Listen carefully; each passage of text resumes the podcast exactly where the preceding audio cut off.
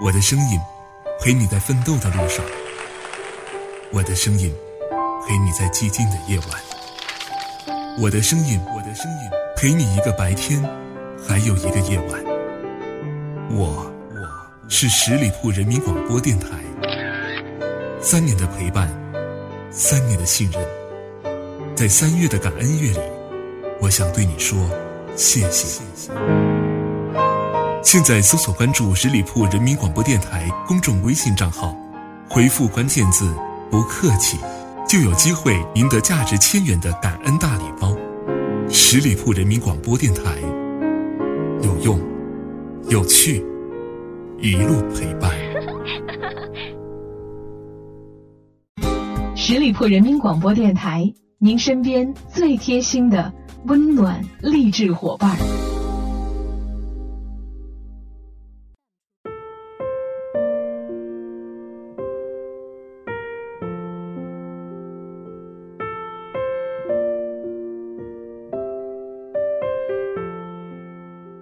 亲爱的朋友们，您现在收听到的是十里铺人民广播电台每周一为您奉献的营养大餐——名人风范。我是小五。下周的名人风范就是我们十里铺电台三周年生日之后的第一期节目。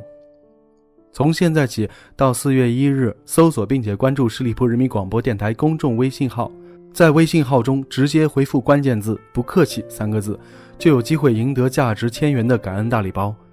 再次感谢朋友们三年的陪伴与支持，谢谢。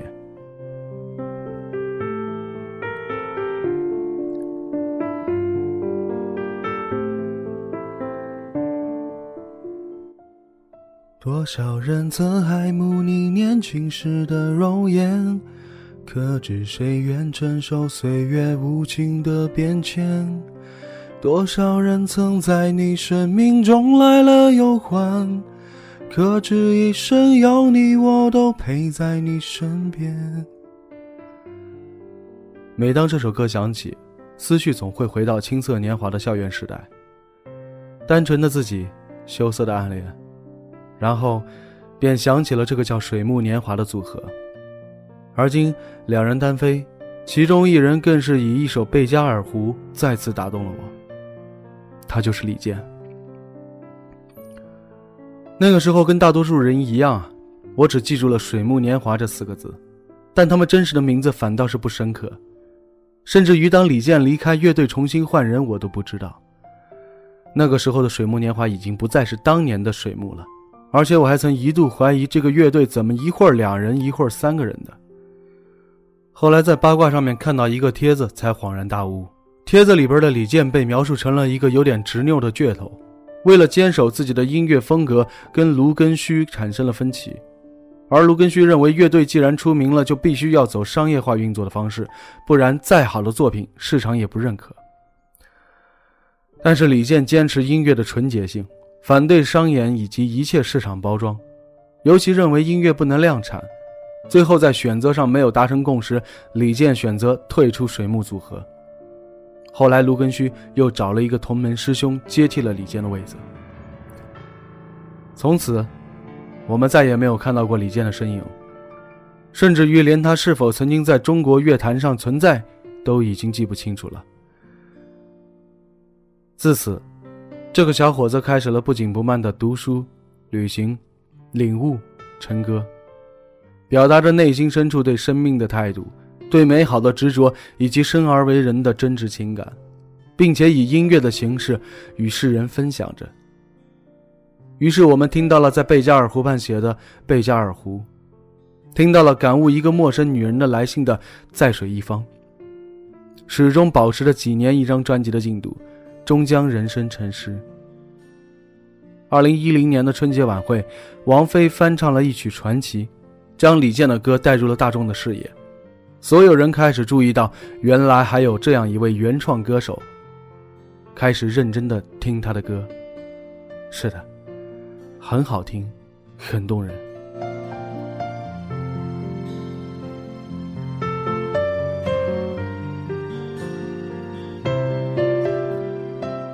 再一次看见李健出现在《我是歌手》的舞台上，我还是挺惊讶的。因为他之前说过自己不会再参加综艺节目。一曲唱毕，李健的声音还是一样细腻温柔，娓娓道来，完全是一股清风拂面，给人的感觉还是那么舒服。常常有人问我：“你觉得音乐是什么？”面对这样的问题，我不禁觉得好笑。音乐怎么能变成被下定义的东西呢？它应该永远高尚，永远被赋予多样的可能。但是如果你问我音乐像什么，我会跟你说，音乐像一首诗。民谣是月光流淌下的诗，摇滚是火山即将迸发的诗，hip hop 是川流城市灯火的诗。所有的歌手拿起话筒，吟唱着令人心生感激的万物，而李健，则是我见过的最不折不扣的音乐诗人。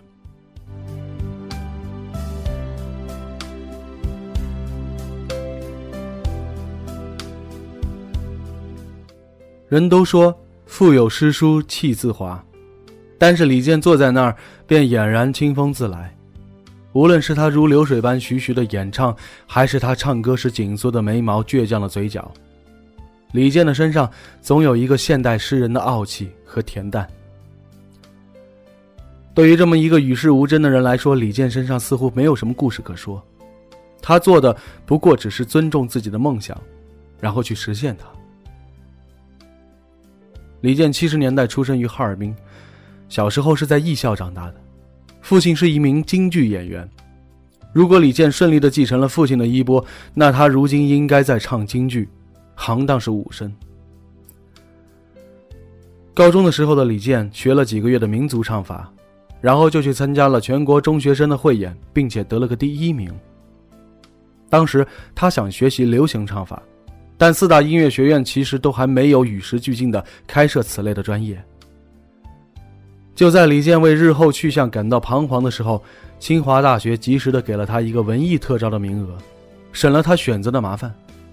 于是，李健被特招进了清华电子工程系。毕业之后，作为中国最高学府清华大学的毕业生，这个头衔给李健的未来注上了最坚实的保障。但他却没有满足于朝九晚五的康庄大道，毅然走上了音乐之路。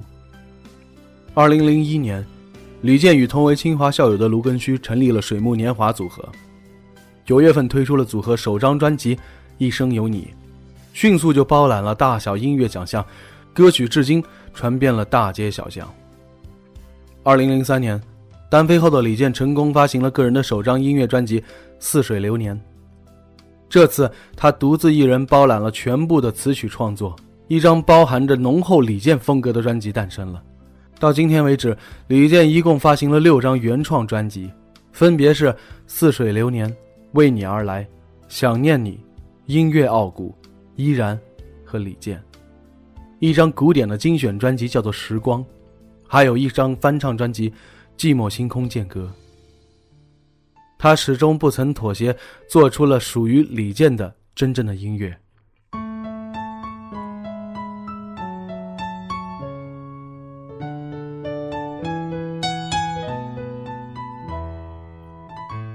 李健实现了自己的诺言，离开水木年华的十四年来，他果然从未借着水木年华为自己炒作过一分一毫。尽管当时李健离开水木年华时，舆论对于他们之间不和的消息众说纷纭，但李健一直表示，他与卢庚戌只是因为音乐理念不同才选择分开。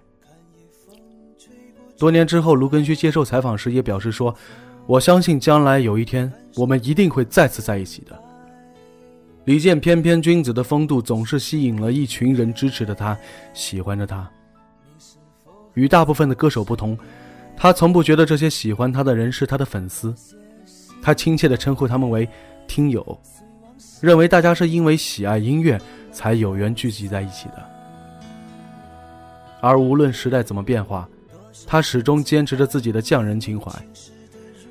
虽然拥有很多很棒的作品，但是却一直都不为人知。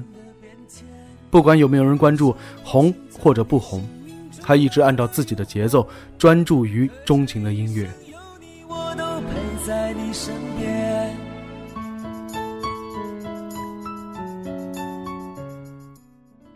这个世界太浮躁了，大家都太心急了，急于看见成果，看见收获，却没有耐心把时间花在耕耘上。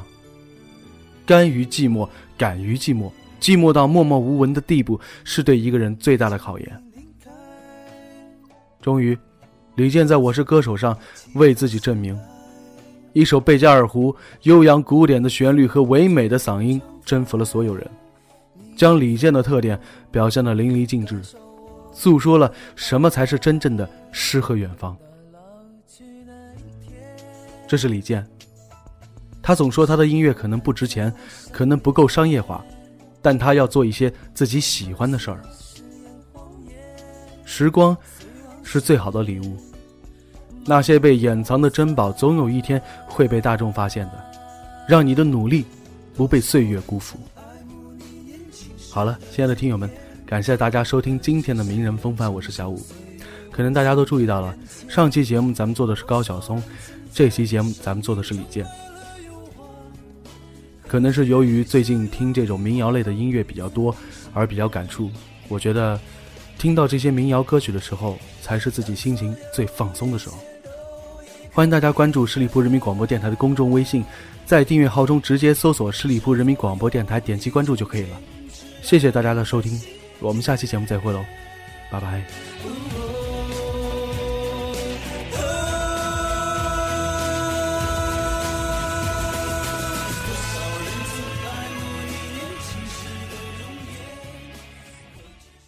本期节目由十里铺人民广播电台制作播出。了解更多的资讯，请关注十里铺人民广播电台的公众微信和新浪、腾讯的官方微博。感谢收听，我们明天再见。